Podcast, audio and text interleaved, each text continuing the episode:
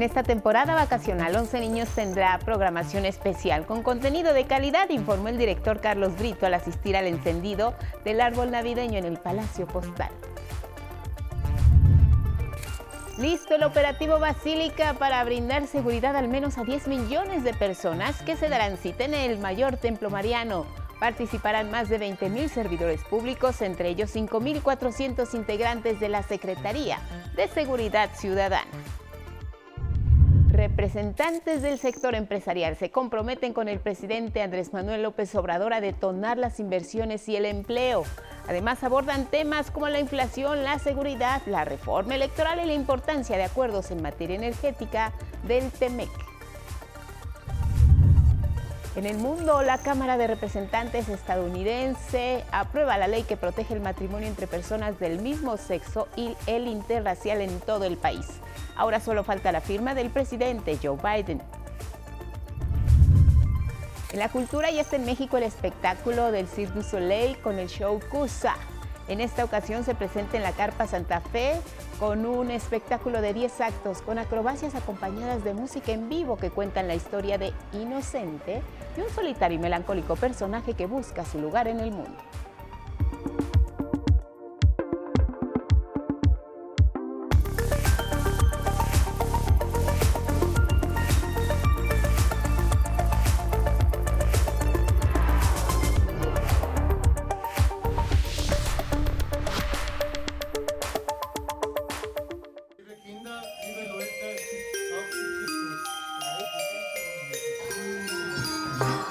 La obra anual de San Nicolás de Austria y se lleva a cabo cada año con una tradición que genera una prestigiosa clasificación por parte de la UNESCO. San Nicolás, celebrado en el mundo germánico desde hace siglos, es acompañado por decenas de personajes cornudos como salidos del infierno, los llamados Krampus, cubiertos de piel de oveja negra, que golpean a la muchedumbre para castigarlos por haber pecado gritan de manera terrorífica y lucen horribles máscaras de madera, están realizadas a mano. Este es el más viejo de los espectáculos desde 1938. Esto lo dice con orgullo Alfred Stickmoser, uno de los organizadores de esta escenificación preparada desde el mes de octubre San Nicolás, es Austria.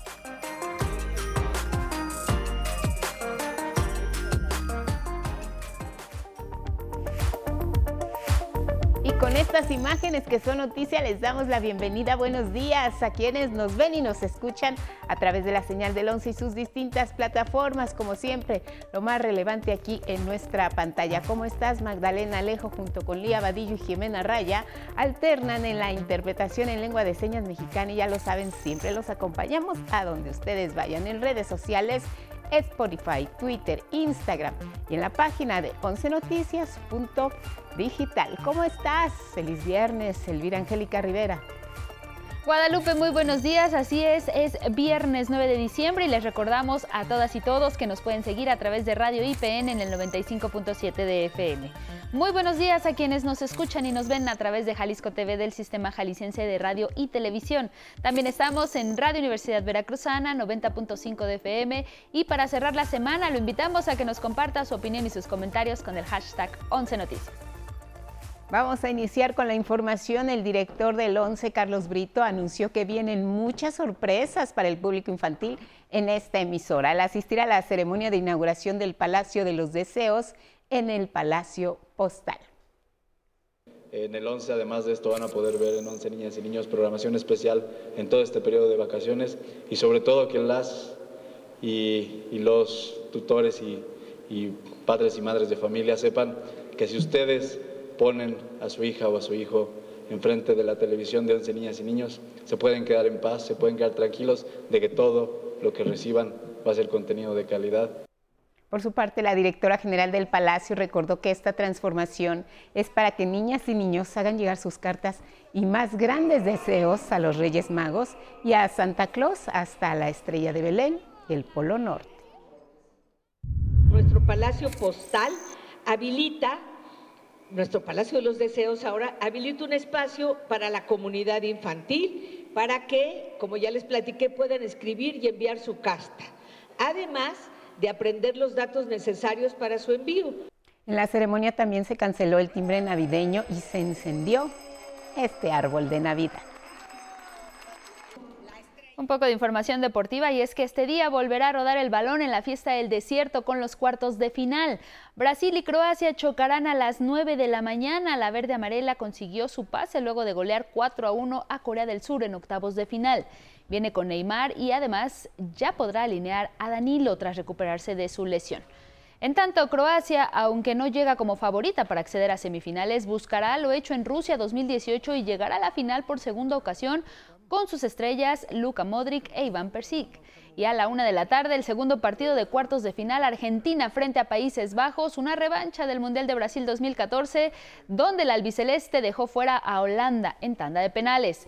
Aunque al principio tropezó frente a Arabia Saudita, la albiceleste llega a este partido como favorita con tres de sus cuatro partidos ganados. En tanto, Países Bajos, que avanzó como primero de su grupo y dejó en el camino a Estados Unidos en octavos, busca dejar fuera a Messi y compañía. Y vamos con este asunto donde se van a concentrar millones de fieles de México y otros países en el Templo Mariano más grande de México y el más visitado el 12 de diciembre, porque ya la Ciudad de México se está preparando para recibir a la feligresía. Les contamos. El mayor templo mariano de América, la Basílica de Guadalupe, se prepara para congregar a millones de fieles peregrinos al norte de la capital del país vendrán a celebrar el 491 aniversario del milagro del Tepeyac. Para resguardar su seguridad y su bolsillo, el gobierno capitalino anunció el inicio del operativo Basílica. Desde este jueves y hasta el martes 13 de diciembre, 5.400 policías de la Secretaría de Seguridad Ciudadana capitalina resguardarán la zona. También habrá servicios de emergencias, informó la jefa de gobierno, Claudia Sheinbaum. Se esperan alrededor de 10 millones de personas, poco más, que vayan a visitar la basílica ahora, que vayan a celebrar a la Virgen. Son alrededor de 20 mil servidores públicos entre la alcaldía, alrededor de 20 instituciones. Estará también la Guardia Nacional apoyándonos en todos estos operativos, más de 5 mil policías que estarán ayudando y vamos a estar pues en total coordinación con la basílica y con la alcaldía para poder eh, pues apoyar en todo lo que se necesite. Llamó a los visitantes a tomar previsiones por la temporada invernal. A la par, el personal de la Procuraduría Federal del Consumidor verifica establecimientos cercanos al templo para garantizar que sus productos y servicios tengan precios adecuados. Hemos revisado los precios desde hace un mes monitoreándolos en toda la zona para que no haya abusos, que nadie se pase por aquí de rosca. Les pedimos que si hay algún problema nos marquen al teléfono del consumidor 55 55 68 87 22. El personal de la Profeco también ofrece asesoría de forma directa en recorridos y módulos y brinda información a través de carteles en español y lenguas autóctonas. Lo que estamos buscando eh, nosotros es no imponer multas. El año pasado no impusimos ninguna y no hubo ninguna queja formal. ¿Qué hacemos? No tienes precios, vemos que los pongas, punto. Que los tienes que poner es una obligación. Los comerciantes próximos a la basílica se asumen comprometidos con el bienestar de los peregrinos. Darles el trato más justo, un buen precio y para que vuelvan a regresar con nosotros. A nosotros nos conviene ahora sí que tratarlos bien y así para que regresen el próximo año. Con información de Cecilia Nava y Rafael Guadarrama, 11 Noticias. Nos vamos con temas económicos y es que la inflación en México a tasa anual alcanzó 7.8% en noviembre. Esto de acuerdo con cifras publicadas por el Instituto Nacional de Estadística y Geografía, el INEGI. Es la tasa más baja de los últimos seis meses y además es una cifra menor a las estimadas por los especialistas. El presidente Andrés Manuel López Obrador expresó su beneplácito por esta disminución. Es poquito, porque es bendito. Estamos terminando el año bien, vamos a pagar sueldos, aguinaldos. De acuerdo con especialistas, entre otros factores, las ventas del buen fin contribuyeron a esta disminución de la inflación. Entre los productos que bajaron de precio en noviembre están la cebolla, el tomate verde, la naranja, el limón, la papa y otros tubérculos. Más temas económicos. Tras una reunión privada de casi tres horas entre el presidente López Obrador y empresarios, asumieron el compromiso de detonar más inversiones y empleos. Muy buena, muy buena. ¿Se va contento? Sí, muy contento. Inmejorable. Más inversiones para el próximo año. Más inversión y más empleo. Los integrantes del Consejo Mexicano de Negocios compartieron con el presidente López Obrador datos macroeconómicos como la inflación y el histórico nivel de inversión extranjera directa que acumuló más de 32 mil millones de dólares al tercer trimestre de este año. Esto quiere decir que sí hay inversión en el país. Está llegando mucha inversión para manufactura que está relocalizándose desde otros eh, lugares del mundo, especialmente de China, pero esa podría ser mucho más. Eh, conversamos sobre pues, lo que se está haciendo en acciones en contra de la inflación, que está dando resultados. El, eh, dato de inflación que se, vio hoy en la mañana, pues de mantener esa tendencia van a ser eh, noticias muy, muy positivas. Le expresaron al Ejecutivo su preocupación por la iniciativa de reforma electoral. Sí nos preocupa que se esté pensando en cambiar en leyes, en regulaciones, pues justo en víspera de periodos electorales tan importantes como es el del año que entra y por supuesto el de 2024, que es el de la sucesión presidencial. Finalmente, la propuesta legislativa para que las y los trabajadores de México tengan como mínimo 12 días de vacaciones al año se aprobó en el Congreso, nos cuenta Atlante Muñoz.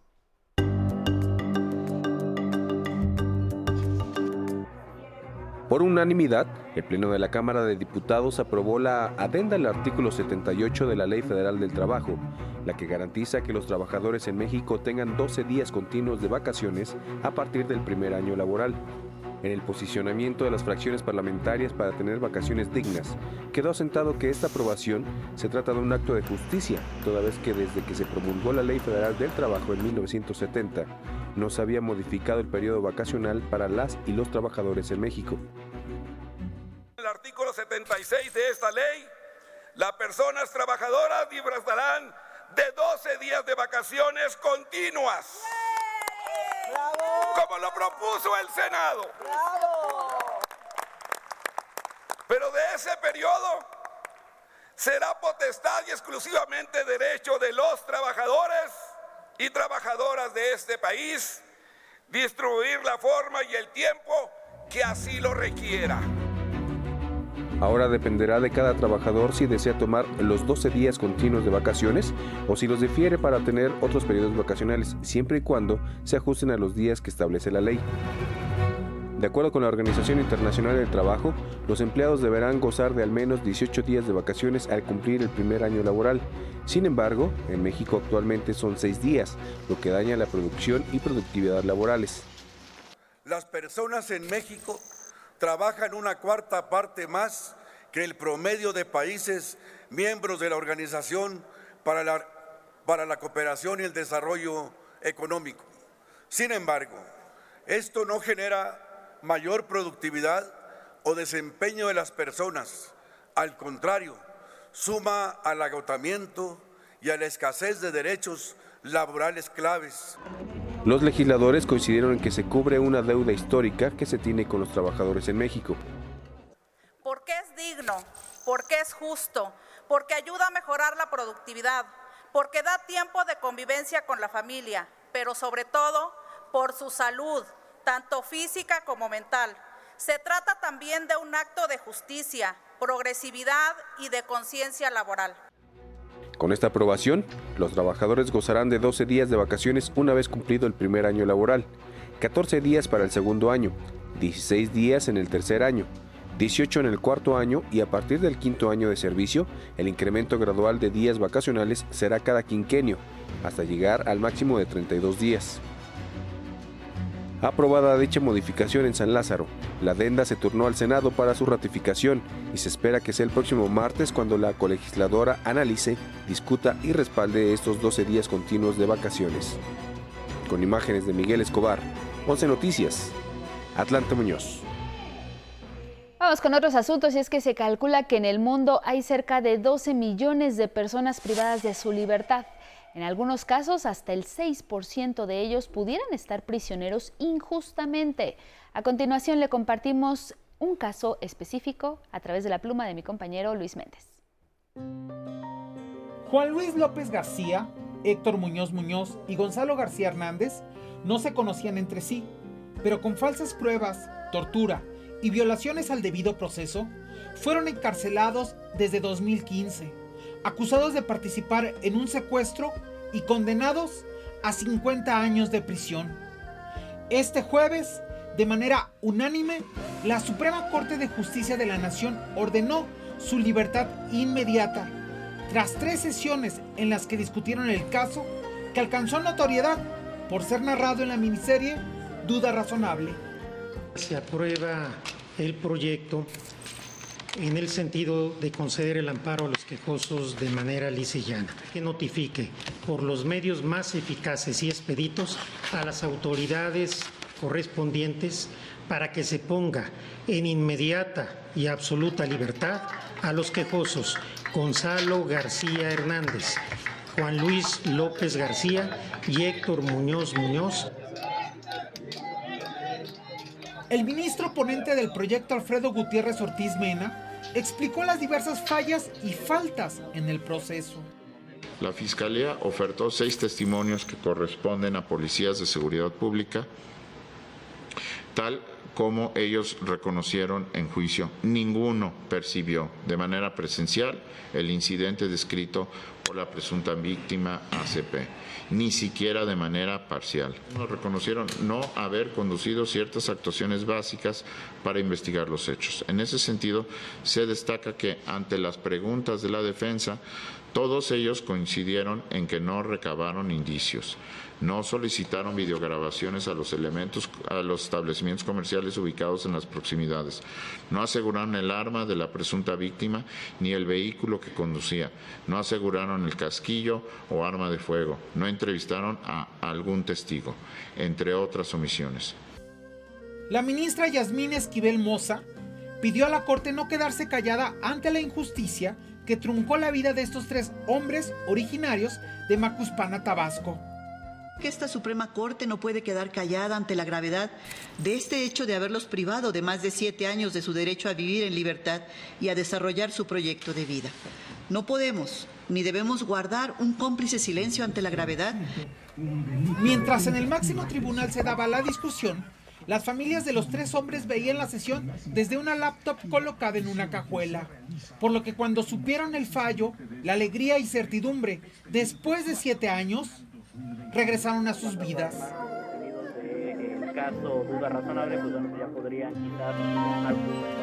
Hoy, Juan Luis, Héctor y Gonzalo recuperaron su libertad y su dignidad. 11 Noticias, Luis A. Méndez.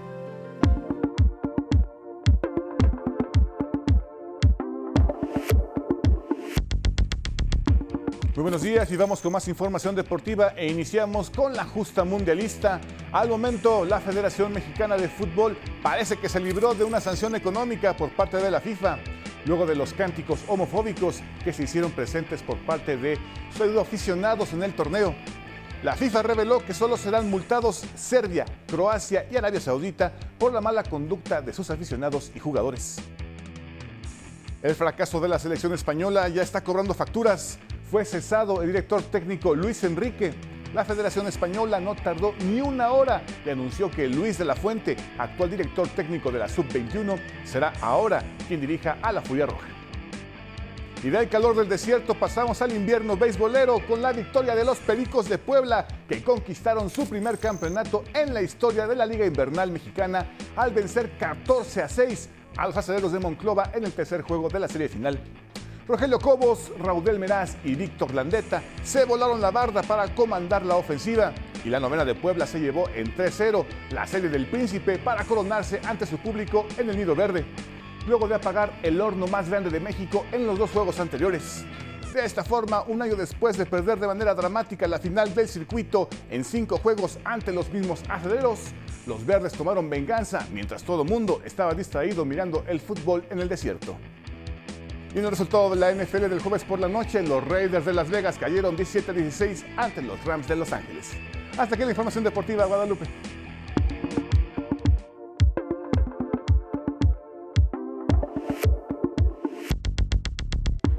Gracias por la información, Gabriel. Te vemos el próximo lunes.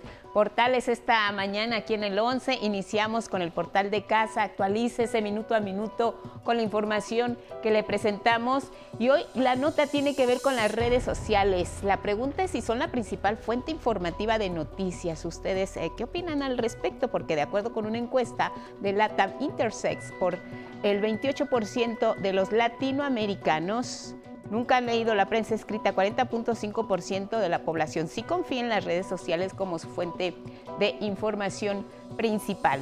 Vámonos ahora con otra, otra Infobae, este portal Dice que AMLO es uno de los líderes mundiales más influyentes en Twitter y asegura en su página electrónica que el presidente Andrés Manuel López Obrador ya se ubicó precisamente entre los 20 líderes mundiales más influyentes en esta red social. Está por arriba de personajes como Alberto Fernández o Miguel Díaz Canel. El mandatario mexicano tiene 9.3 millones de seguidores en Twitter, cerca de 9.8 millones en Facebook y 3.5 en YouTube. Y cerramos nuestra revisión de las páginas electrónicas con Contralínea que trae esta información acerca de la torre mítica. Fibra 1 viola siete derechos humanos del pueblo de Joco y esto es lo que narra esta mañana. Pausa, volvemos.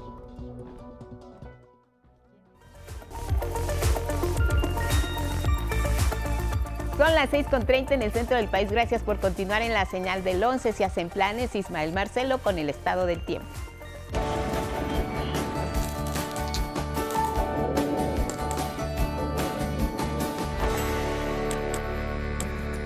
Hola Guadalupe, muy buenos días. Vamos juntos a la información del estado del tiempo para este viernes. Amanece muy frío con heladas en zonas altas del norte, noreste, centro y oriente del país, aunque hacia horas de la tarde de nueva cuenta se presentarán temperaturas calurosas y escasa probabilidad de lluvias debido a este sistema anticiclónico sobre el territorio nacional. Vamos al pronóstico por regiones. Iniciamos en el noroeste del país, donde dominarán, cielos despejados, ambiente cálido y sin posibilidad de lluvias. Además, se prevén vientos de hasta 60 kilómetros por hora en las costas de la península de Baja California y en Sonora. Esta mañana hay bajas temperaturas también y fuertes heladas en el norte mexicano. Sin embargo, tendrán una tarde cálida con vientos de 30 a 40 kilómetros por hora en toda la región. Este viernes nuevamente se registrarán temperaturas calurosas, especialmente en la costa oaxaqueña. Además, persistirá el viento del norte fuerte en el Istmo y Golfo de Tehuantepec. El sistema anticiclónico que les mencionaba también cubrirá las entidades del occidente del país. Por lo tanto, otra vez las temperaturas superarán los 35 grados en Nayarit, Jalisco, Colima y Michoacán. Como le mencionaba hace unos días, el centro del país continuará con cielos despejados y sin potencial de lluvias en toda la región. Preste atención porque esta condición se prolongará durante este fin de semana. La Agencia Espacial Europea inicia una nueva etapa de monitoreo meteorológico con el lanzamiento de los tres primeros satélites de su nueva generación. Pero, ¿cuál será la utilidad de este nuevo sistema de seguimiento? Mi compañero Alejandro García Moreno nos tiene la información. Luego de 12 años de preparación y miles de millones de euros invertidos, Europa lanzará una nueva generación de satélites meteorológicos. Los satélites están equipados con sensores de rayos que garantizan una mejor capacidad para detectar y estimar fenómenos meteorológicos. Obviamente uno de nuestros principales objetivos es hacerlos lo antes posible. En esta primera fase lanzará tres satélites con los que podrá obtener imágenes en tiempo real de tormentas que se forman en todo el planeta, con una resolución de 500 metros cada dos minutos y medio. Los satélites se ubicarán a 36.000 kilómetros de altitud y serán operados por la Organización Europea para la Explotación de Satélites Meteorológicos, en colaboración con la Agencia Espacial Europea. Estos son datos muy importantes porque hoy en día el 95% de los pronósticos meteorológicos se elaboran utilizando datos satelitales. 40 millones de datos son procesados cada día. Los satélites se han convertido en herramientas esenciales para todos nosotros. 11 Noticias. Alejandro García Moreno. Pasamos al pronóstico para algunas ciudades. Este viernes tendrán cielos despejados y fuertes vientos en Guadalupe y Calvo, Chihuahua. Amanecen con 4 grados de temperatura mínima y la máxima llegará a los 20. Será un día soleado, sin lluvias en Ramos Arizpe, Coahuila. Las temperaturas oscilarán entre los 9 y 23 grados. Mismas condiciones tendrán en Tecalitlán, Jalisco, con una mínima de 15 y una máxima de 30 grados. Una mañana muy fría tienen nuestros amigos de Zempoala, en Hidalgo. El termómetro registra 3 grados de temperatura mínima y se detendrá en 20 grados por la tarde. Y en Cozumel, Quintana Roo, tendrán cielo medio nublado y cálido durante esta tarde.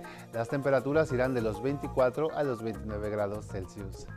Les recuerdo que puede consultar el estado del tiempo para su localidad en el portal del Servicio Meteorológico Nacional de la Conagua, dando clic en opción pronóstico meteorológico por municipios o también puede escribirnos a arroba 11 Noticias TV si desea que su ciudad o municipio aparezca en esta sección. Esta fue la información del estado del tiempo. Mi nombre es Ismael Marcelo y les deseo que tengan un excelente fin de semana.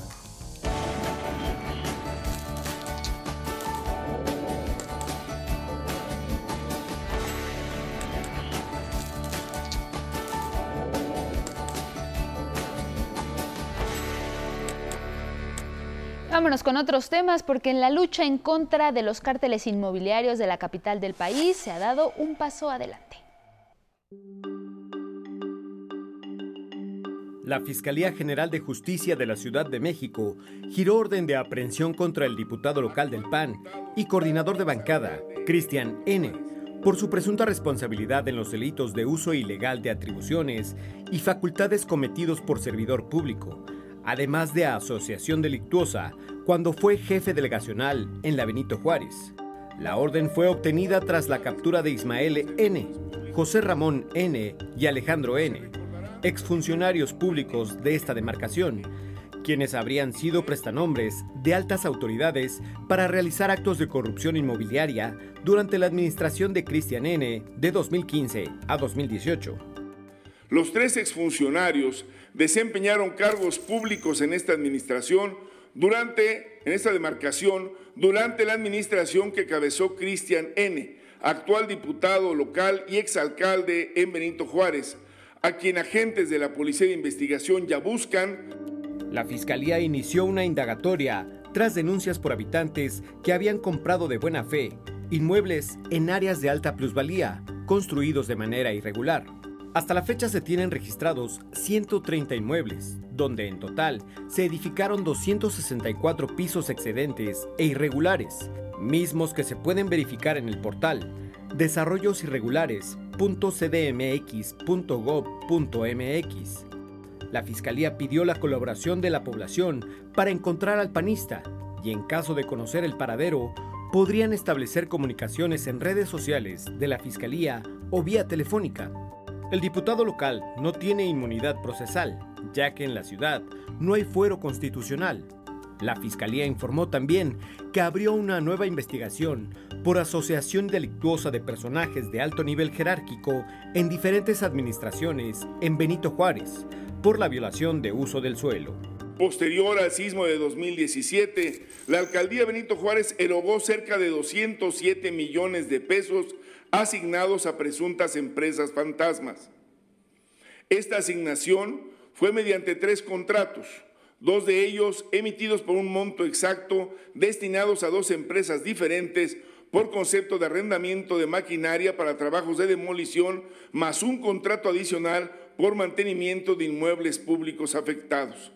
El líder nacional del PAN, Marco Cortés, calificó como persecución política y estrategia electoral la investigación del presunto cártel inmobiliario. Ya basta de persecuciones políticas y de querer ganar a la mala, porque sabemos lo que representamos con el respaldo de la sociedad que sabe que nosotros sí somos la primera fuerza de oposición, que no nos doblamos. Con información de Cecilia Nava, 11 Noticias. Otros temas, cuando hablamos de glifosato, se trata del herbicida más empleado en el mundo con un uso que ha pasado de 67 millones de kilogramos en el 95 a 826 millones en 2014. El valor de mercado del glifosato ronda los 9 mil millones de dólares anuales. En México, ¿cuál es la situación? Luis Méndez nos cuenta. La producción agrícola en México sin el uso de plaguicidas altamente peligrosos o de herbicidas como el glifosato es posible y pese a las campañas de miedo que transnacionales y consejos empresariales pusieron en marcha alarmando de una supuesta escasez de alimentos, los datos demuestran lo contrario. Se desató una campaña de infodemia, de mentiras, de pánico impulsada por el Consejo Nacional Agropecuario y la industria de agroquímicos, argumentando que bajo este hecho de la disminución gradual y progresiva hasta su eliminación en enero del 2024 del glifosato iba a provocar el derrumbe de la producción alimentaria. El CONACYT, las Secretarías de Medio Ambiente y Recursos Naturales, de Agricultura y Desarrollo Rural, además de la de Salud y Bienestar, presentaron los resultados de investigaciones que demuestran que pese a la disminución en las autorizaciones de las importaciones de glifosato en México, la producción no disminuyó. Efectivamente cayó la, importación de glifosato y también las cotas autorizadas para el 2021, para el 2022. Y observamos que la producción de alimentos en este periodo creció de 294 millones de toneladas a 300 millones de toneladas de alimentos. Es decir, se demostró claramente la falsedad de la campaña de infodemia de los productores de agrotóxicos. Hugo López Gatel detalló los efectos nocivos a la salud del uso de los químicos. Es un agente que causa daño al hígado, esto médicamente se conoce como hepatotóxico, causa daño a los riñones. En resumen, es un producto que se inventó para la guerra. De acuerdo a las investigaciones realizadas de las dependencias, es viable eliminar el uso de glifosato, pues ya existen alternativas. Tenemos cinco nuevos herbicidas agroecológicos que con datos científicos, con tecnologías probadas en parcelas de campo. Para conocer los nuevos hallazgos en el tema, el CONACID puso a disposición de la ciudadanía el sitio alimentación.conacid.mx, diagonal glifosato, diagonal descargables, diagonal impactos, diagonal glifosato. Con imágenes de Eduardo Casanova, 11 Noticias, Luis A. Méndez. En otros asuntos, el presidente Andrés Manuel López Obrador confió en que los senadores también aprobarán las reformas a las leyes secundarias en materia electoral. Recordó a los legisladores que son responsables de sus propios actos, y es que los principios y la dignidad, les dijo, no se negocian. Aquí cada quien tiene que actuar en función de principios, de ideales. No es la negociación sobre este mismo asunto, la búsqueda para transformar nuestro sistema electoral avanzará, esto de acuerdo con estimaciones de algunos legisladores. Uno de ellos, César Cravioto, charló con 11 Noticias con mi compañero Luis Méndez. El llamado Plan B de la reforma electoral que propuso el presidente López Obrador será aprobado la semana entrante en el Senado y no habrá necesidad de un periodo extraordinario, estimó el morenista César Cravioto en entrevista con el 11 que, la mayoría de Morena eh, ya hemos decidido que es prioritario y que tiene que salir la próxima semana. Entonces vamos a empujar para que salga la próxima semana, porque para eso somos, tenemos una mayoría legislativa. Entre el 13 y el 15 se debe estar aprobando en, el Pleno. Vamos a respaldar las reformas y vamos a avanzar en este periodo para que salgan este, este plan B, este famoso plan B que, uh, del que ha hablado tanto el presidente López Obrador. Aseguró que el grupo mayoritario de Morena y sus aliados del partido, Encuentro Social, Verde y del Trabajo, tienen los votos para lograr la aprobación. Sin embargo, consideró que será una prueba para saber si apoyan o no el proyecto de transformación si algunos morenistas eh, deciden no respaldar al presidente López Obrador, no respaldar las reformas que necesita el país para que tengamos mejores condiciones democráticas y no respaldar eh, estos planteamientos para fortalecer este proceso de transformación, bueno, pues estarán tomando distancia del movimiento y estarán tomando distancia de la cuarta transformación. Luego de que los partidos de oposición pidieran más tiempo de discusión y solicitaron a Ricardo Monreal se definiera en apoyar o no la reforma, el morenista consideró que su correligionario debe decidir qué proyecto acompañará. El senador Monreal, en efecto, está en una disyuntiva que mm, por sus propios acercamientos que ha tenido con la derecha, eh, lo han puesto en esta disyuntiva y sí es importante que en esta votación pues se defina y diga, no, sigo respaldando el proceso de transformación que encabeza el presidente López Obrador o ya no lo respaldo. Entonces, por supuesto que es una votación importante donde él tiene que tomar esa decisión. Yo creo que eh, va a estar acompañando la votación. Cravioto detalló que el lunes se dará la discusión en Comisiones Unidas de Gobernación y Estudios Legislativos Segunda. Y si después del análisis se requieren hacer ajustes, lo harán. De lo contrario, la aprobarán tal cual. De acuerdo a las estimaciones del morenista, hay los votos necesarios. Y hasta dijo, un colchón. Se necesitan 64 en el Pleno, porque somos 127 eh, senadoras y senadores. Acuérdate que hay, está la vacante del senador que falleció de, Tamaulipas. Entonces somos 127, entonces necesitan 64 votos. Sí, tenemos 74. O sea, tenemos días más. Sí tenemos colchón, vaya. Sí tenemos colchón. Yo espero que, todos apoyen y si no, pues ya también que se vaya que se vaya todo mundo ah, definiendo, ¿no? Con imágenes de Eduardo Casanova, 11 Noticias, Luis A. Méndez. Vamos a cambiar de tema. El entorno laboral es uno de los espacios donde pasan más horas las mujeres que tienen alguna actividad económica fuera de casa. Se supone que debe ser un lugar seguro, pero no siempre es así. Ahí se presenta violencia. ¿Cómo evitarla? ¿Cómo identificarla? Les contamos.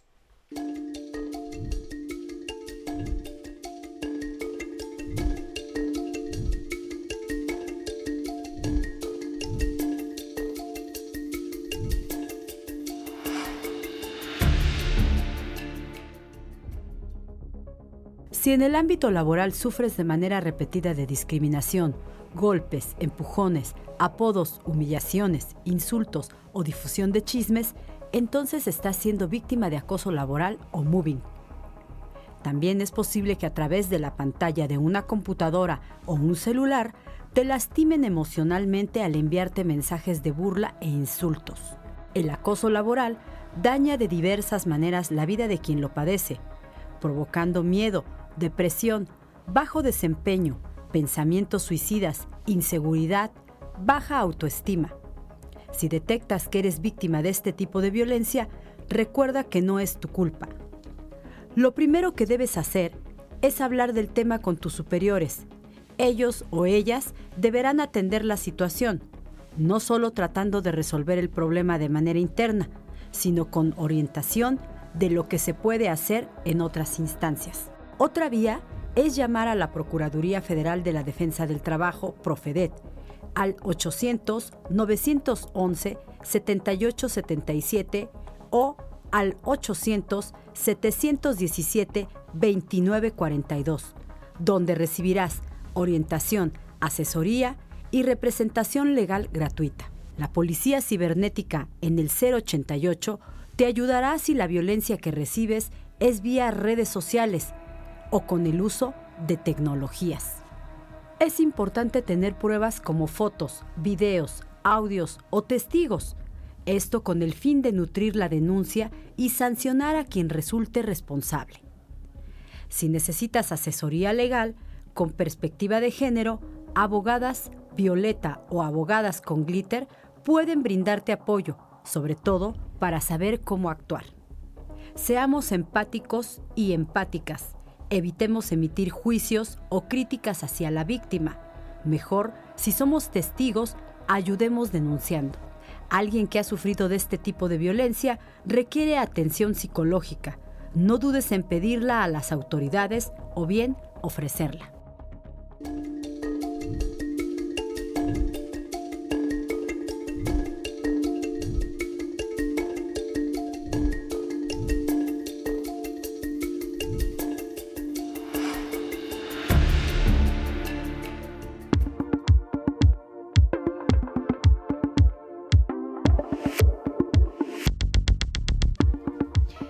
Información cultural y es que en esta temporada navideña y vacacional un espectáculo para divertirse y reír con la emoción del circo es Cusa.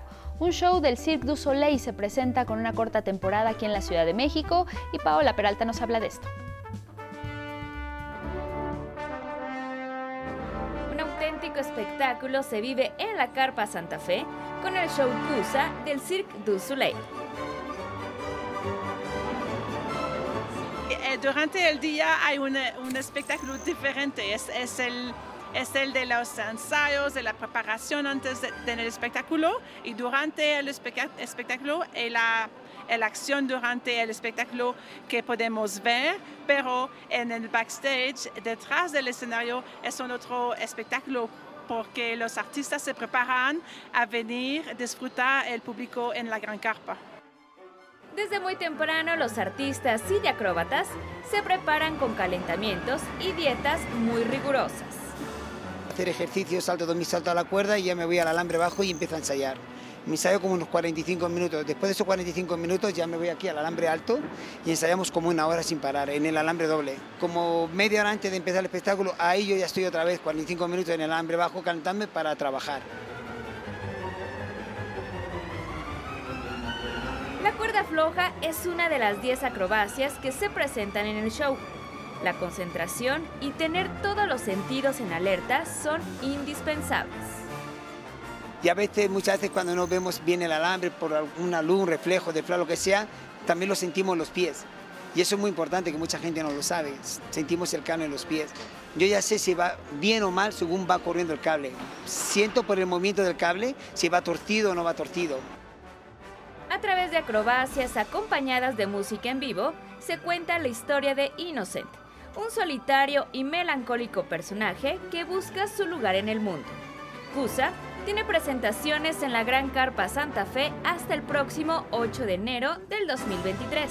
Con imágenes de Carlos Izquierdo y Jorge Bejarano, 11 Noticias, Paola Peralta.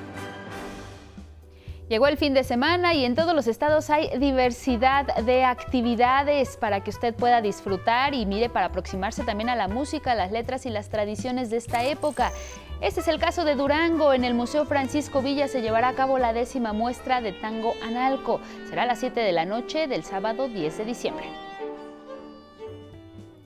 Si en estos días está en Jalapa, Veracruz, aproveche para asomarse a la sexta edición de la Bienal de Arte del Estado, muestra de la producción de los artistas jarochos. La cita es en la Galería de Arte Contemporáneo de Jalapa, espacio que por cierto tendrá el concierto Estampas de Navidad con el pianista Manuel Velázquez.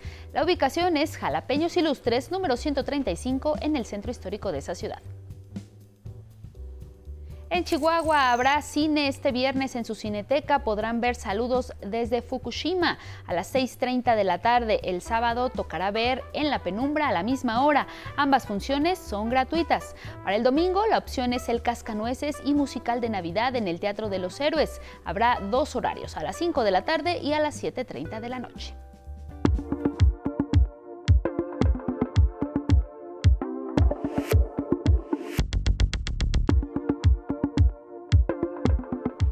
Es viernes de cine, José Antonio Valdés con nosotros, Toñito, Hola, bienvenido y Lupita. felicidades por el nuevo gracias, bebé. Muchas gracias. Ya el joven Guillermo hoy Está con cuenta, nosotros. Hoy cuenta ya una semana de vida y está muy bien. Ay, qué bueno, muchas felicidades, muchas bendiciones para la familia. Gracias, gracias Lupita. Y bueno, pues además de, de las recomendaciones que nos hacía Angie aquí eh, de, de Cultura, pues bueno, el cine también tiene muy buenas opciones para este fin de semana y pues ahí les van tres, tres opciones bien interesantes. Arrancamos con una de las películas más exitosas del pasado tour de cine francés, la película Alta Costura, dirigida por Sylvie Ohayan, donde pues la ya veterana actriz Natalie Day pues nos lleva a descubrir la realidad de una mujer que trabaja en una de las casas de moda más importantes del mundo.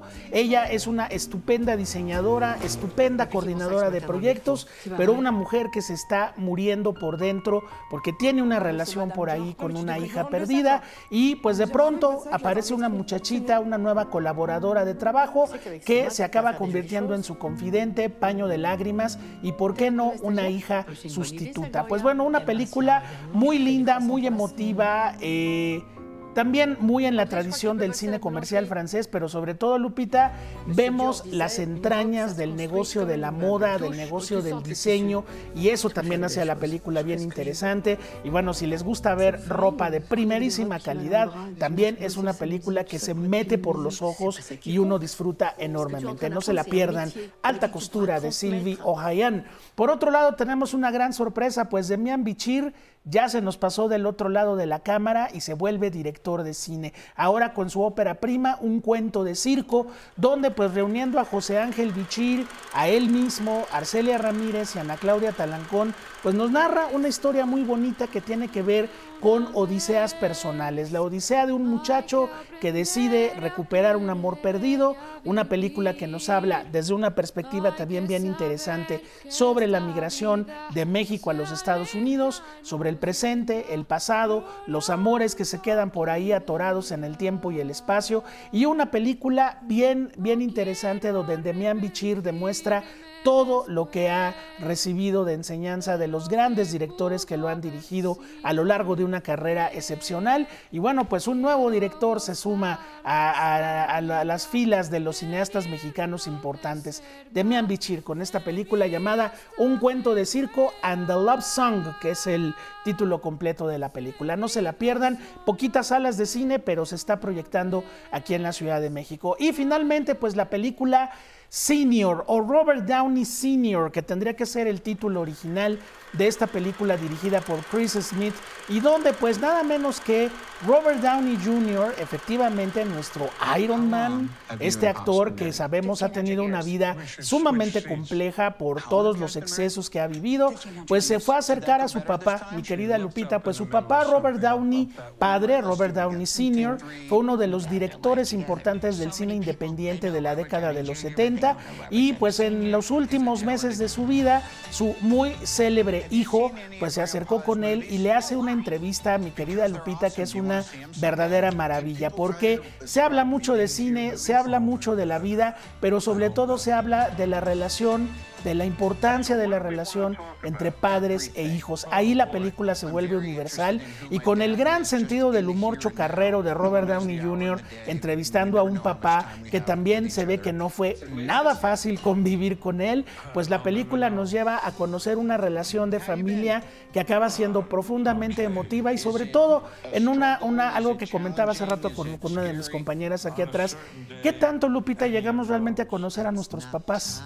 ¿Qué tanto sabemos más allá de que es mi papá o es mi mamá, qué sentían, qué pensaban, por qué hicieron lo que hicieron ¿Por qué ellos ahora se quejan de cosas que nos enseñaron? Claro. ¿no? ¿Y por qué nosotros nunca alcanzamos a conocer a la gente? Bueno, pues no se lo pierdan. Una muy bonita opción para este fin de semana. Esta es para ver en casa, en la plataforma que acaba con X. Ahí la pueden encontrar. Y de verdad, este, pues agárrense el corazón porque es un muy emotivo encuentro entre pues un actor que apreciamos mucho como Robert Downey Jr. y el personaje sin duda que formó ese destino que todo mundo conocemos, Robert Downey Sr., el senior, el papá de Robert Downey Jr. Pues ahí están, mi querida Lupita, tres opciones como siempre. para este fin de semana. Demian Bichir aparece en su propia película, Dirigido él se por él mismo. Ay, mira qué maravilla. Ah, los, los Bichir, bueno, son unos buenazos, los adoramos. Y Demian, pues bueno, tiene una carrera espectacular, entonces pues no se la pierda. Ahí está. Gracias, Toñito. Felicidades. Pausa, Gracias. Son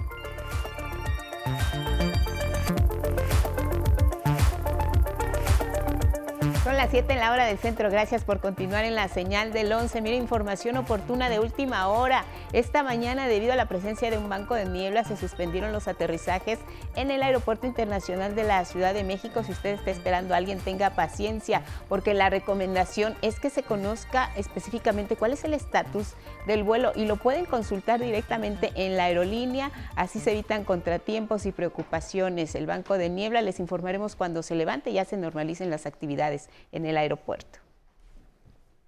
Y le seguimos recordando que por una noble causa y para apoyar a quienes menos tienen, el gobierno federal a través de la Secretaría de Cultura invita a la población a sumarse a la donación de juguetes para niñas y niños de la montaña de Guerrero. Le invitamos a sumarse donando juguetes nuevos o en buen estado que no requieran baterías. Los puntos de recolección son el Museo Nacional de Culturas Populares, el Complejo Cultural Los Pinos y las instalaciones de la Secretaría de Cultura. Estas instalaciones están ubicadas en Paseo de la Reforma número 175 en la colonia Cuauhtémoc. Todos estos puntos estarán abiertos de 10 de la mañana a 6 de la tarde hasta hoy, 9 de diciembre. Le recordamos, por supuesto, que es una época de dar y compartir con los que menos tienen.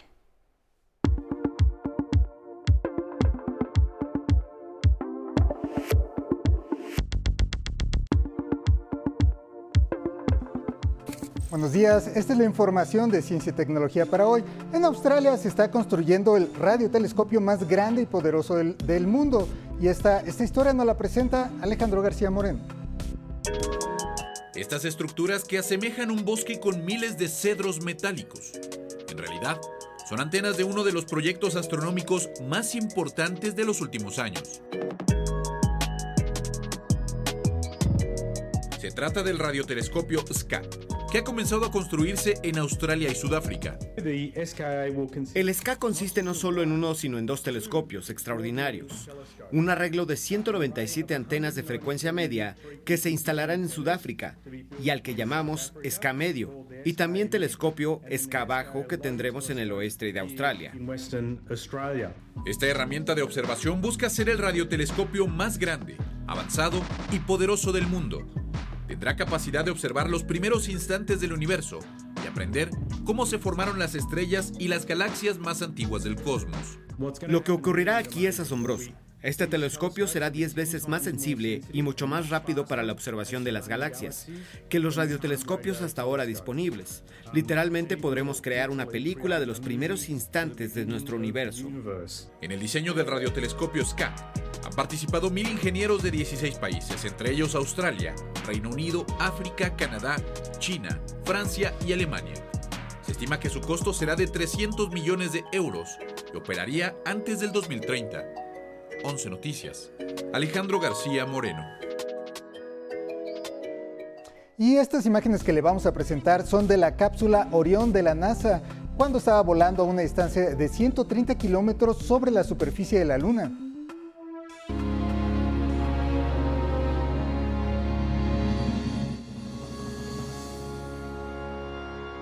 Para esta agencia espacial, la maniobra es clave, pues cumple con éxito la primera misión del programa Artemis, con el que se busca llevar misiones tripuladas de nueva cuenta a nuestro satélite natural para el 2025.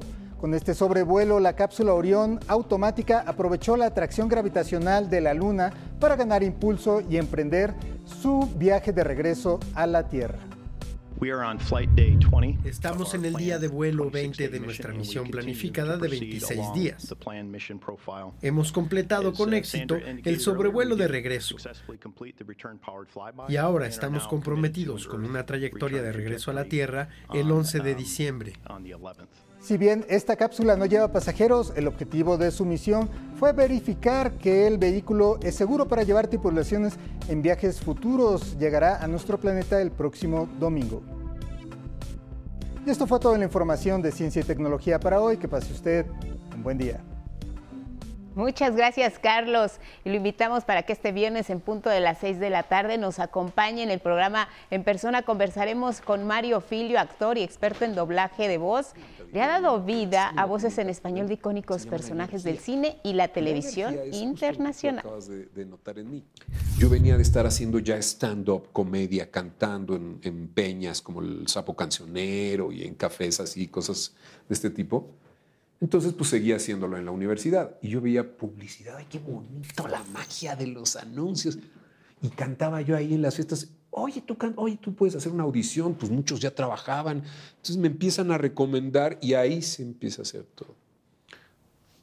Cantar, actuar, hacer voz, un casting para unos comerciales y así todo coincidió afortunadamente. Y, yo me asomaba por la tapa que tenía atrás ese televisor, que tenía hoyitos para que respiraran los bulbos y no se sobrecalentara el televisor. Yo me asomaba y decía, ¿quién estará ahí? Yo buscaba La Pantera Rosa, Herman Monster, Don Gato y su pandilla, Cascarrabias, este, los Picapiedra. Yo, yo veía todas esas caricaturas que, marcaron mi vida. Tengo un capítulo ahí que siempre es con el que hablo que se llama Escuchar primero. El que no escucha no puede controlar su voz. Escucha. Y fíjate qué interesante, les hago un ejercicio que es, les pongo todo un audio con los ojos cerrados, escucha. Y entonces dime qué sientes o qué sentiste con lo que te puse. Sentí esto, sentí... Ok. Eso hace un audio grabado. Tú con tu voz, ¿qué quieres que la gente sienta? ¿Qué quieres hacer sentir a los demás? Porque tú puedes provocar emociones.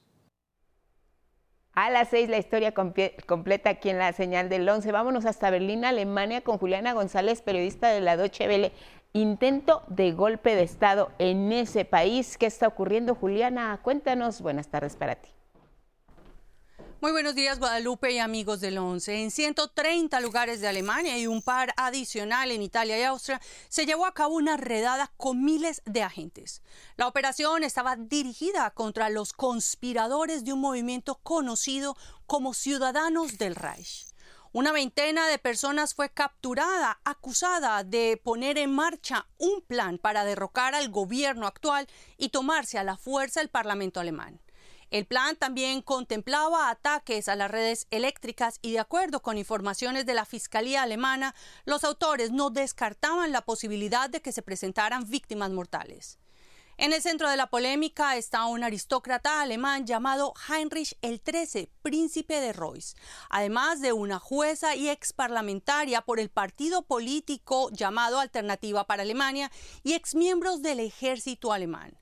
Todos ellos pertenecen o están agrupados bajo el término de ciudadanos del Reich.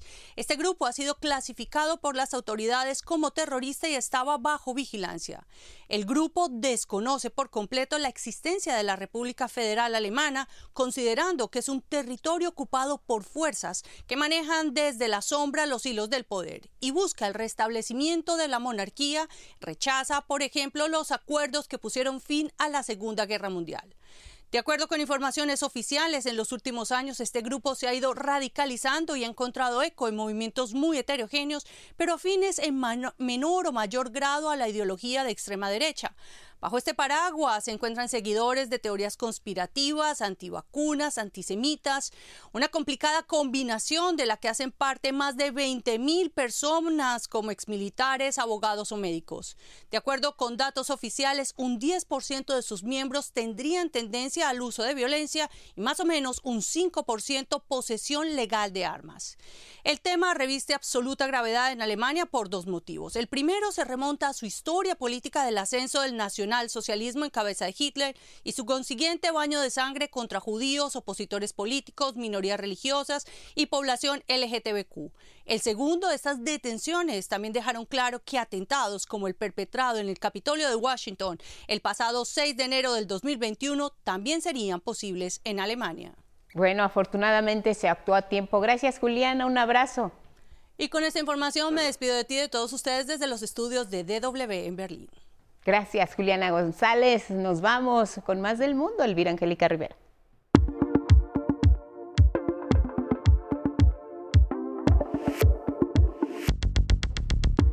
Seguimos con más información internacional, así es, y vamos a revisar algunos diarios en el mundo. Arrancamos en Reino Unido con The Guardian. Su nota de ocho columnas señala fuerzas iraníes disparan en rostros y genitales de mujeres manifestantes. Revela que los médicos que atienden a las manifestantes en secreto para evitar el arresto han explicado que observaron esta práctica de disparar a los órganos sexuales y a la cara de las mujeres. Incluso los médicos proporcionaron fotografías que muestran heridas devastadoras con docenas de impactos de perdigones. En otra información señala que sentencia condicional para el asesino de Harry Dunn. El estadounidense que atropelló al adolescente Harry Dunn recibió apenas una sentencia de ocho meses de prisión. Una de las imágenes de portada de este diario se observa a la actriz Charlotte Church con un titular que dice Creo que podemos salvar al mundo, responde preguntas de los lectores. Nos vamos a Estados Unidos con The New York Times que informa que el Congreso aprobó un proyecto de ley para proteger los derechos matrimoniales. La Cámara de Representantes, en una votación histórica, avaló la legislación que reconoce el matrimonio entre personas del mismo sexo. Ahora debe ser promulgada por el presidente Joe Biden. En otra información, asegura que al hacer trato, Vladimir Putin usó palanca familiar, el dolor Señala que el presidente ruso hizo las cosas tan dolorosas para Estados Unidos hasta que consiguió el intercambio de prisioneros, un importante traficante de armas, por la basquetbolista estadounidense Britney Greener, es lo que señala este diario. En su fotografía principal se muestra precisamente a Britney Greener con el presidente Joe Biden y la vicepresidenta Kamala Harris en el despacho Oval. Nos vamos hasta Argentina con el diario El Clarín. Estados Unidos advierte que la condena a Cristina podría trabarle los viajes a ese país. Informa que voceros estadounidenses siguen de cerca el caso y advirtieron que utilizarán todas las herramientas disponibles para combatir la corrupción a nivel mundial. En otra información, también de portada, dice que la presidenta de Perú no llamará a elecciones por ahora y en una de sus imágenes de portada da cuenta de la muerte de Lidia Elsa Satragno, conocida como Pinky, modelo y conductora de radio y televisión que deslumbró a varias generaciones desde los años 60. Regresamos al estudio de Once Noticias para informarles sobre manifestaciones que se realizarán aquí en la Ciudad de México. Abogados y litigantes independientes a las 10 de la mañana realizarán un mitin en el Zócalo Capitalino frente a las oficinas del gobierno de la Ciudad de México y lo hacen para exigir el pago de salarios de los trabajadores del gobierno de la Ciudad de México y también para que se garantice la activación del Poder Judicial. Vanguardia Mexicana de Trabajadores y ex trabajadores de seguridad pública realizarán una asamblea a las 11 de la mañana, lo hacen en la Ciudadela y esto es en contra de los despidos injustificados y el acoso laboral. Gracias a quienes nos siguieron a través de Radio Instituto Politécnico Nacional y a través de nuestras redes sociales. Que tenga un excelente fin de semana. Guadalupe, muy buen día. Igual para ti, Elvira Angélica Rivera, y gracias en casa como siempre por su atención y compañía. ¡Feliz fin de semana! Viene Diálogo sin Confianza. Buenos días.